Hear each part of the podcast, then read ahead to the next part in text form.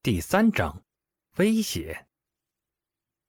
现在想想，如果他老人家前些年还活着，那估计得有一百二十好几了吧？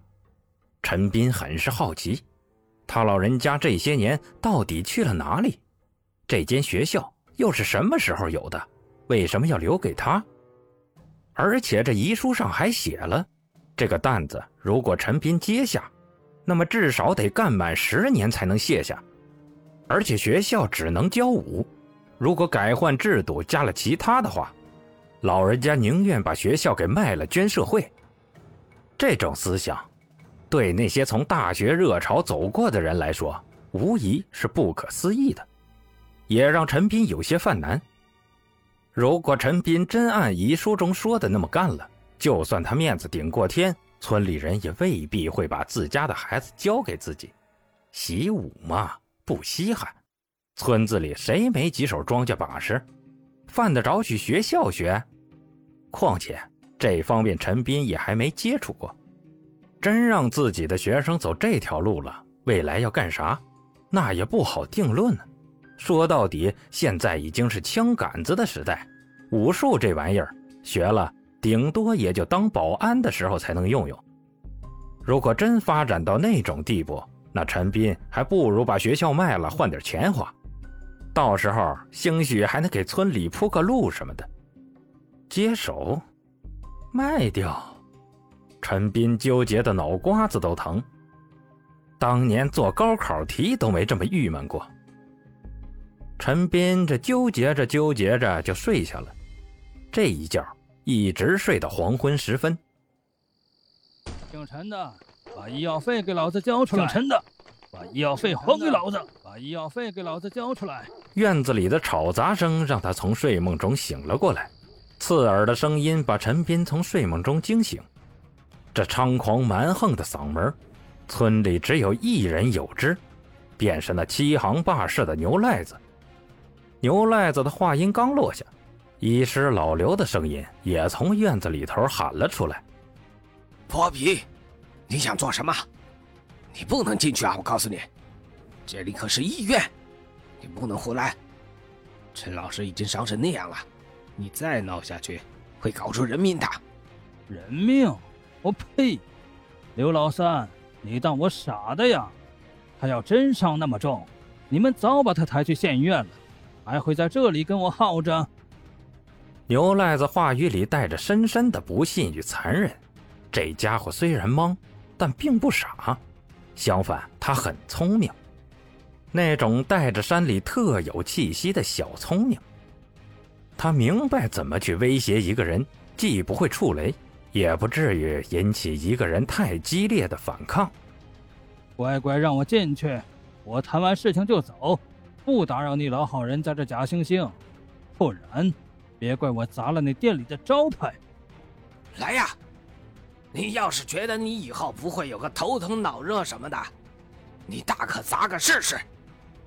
老刘也是横了，如果是寻常人，怕给其他病人添麻烦，老刘兴许还会咬牙忍上一忍，让人委屈一下。但陈斌可是这村里仅有的老师，在这儿出了事儿，他要被村子里人指着脊梁骨骂他。于是他只能拿出医生最狠的话来威胁人。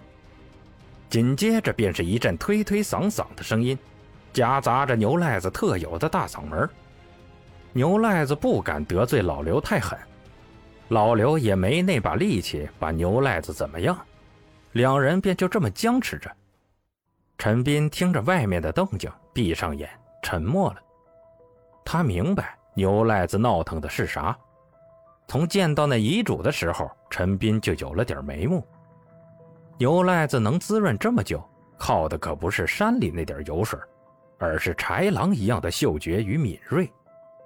一名律师大老远的带着遗嘱到山里来，如果不是大麻烦，那肯定就是有大买卖。无奈村里的大麻烦都在他手里，剩下的，自然也都是大买卖了。于是牛赖子设了个套，这厮虽然做事混了点但早年上过城市，那也是真实混过的。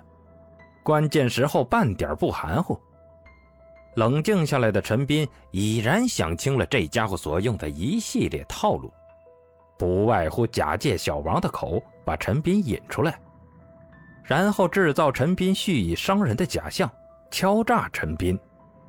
陈斌估计他甚至已经商量好了几个牺牲者，就等着让被激怒的陈斌打几拳，然后咬牙往路边地上摔个骨折什么的，好敲诈的更顺利点只是万万没想到，陈斌那么不经打，一打就晕了，于是才变个法子来耍赖皮。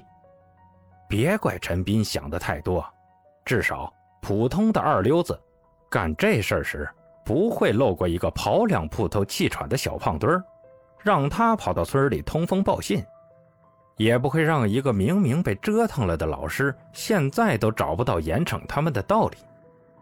这事儿。就算闹到警察局去，最多也就关他们个十来天而已。真说起来，错还在先打人的陈斌这边，陈斌也得陪着在里面蹲几天。但费了这么多弯弯绕，牛赖子会仅满足于把陈斌送进局子里吗？肥肉过手不咬点带荤的来，他就不是牛赖子。所以，他独自一人又过来了，摆出的架势很明显。只要一天没见着陈斌，这里的病人就一天不能安生。哪怕警察过来治安拘留了，下面的小弟也可以过来顶他的班瞧，又一个新法子出炉了。陈斌还不得不撅着嘴往上接，谁叫陈斌是老好人呢？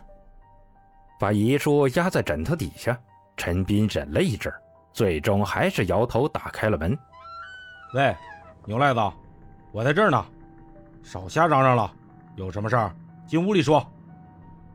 呃，陈老师，你怎么？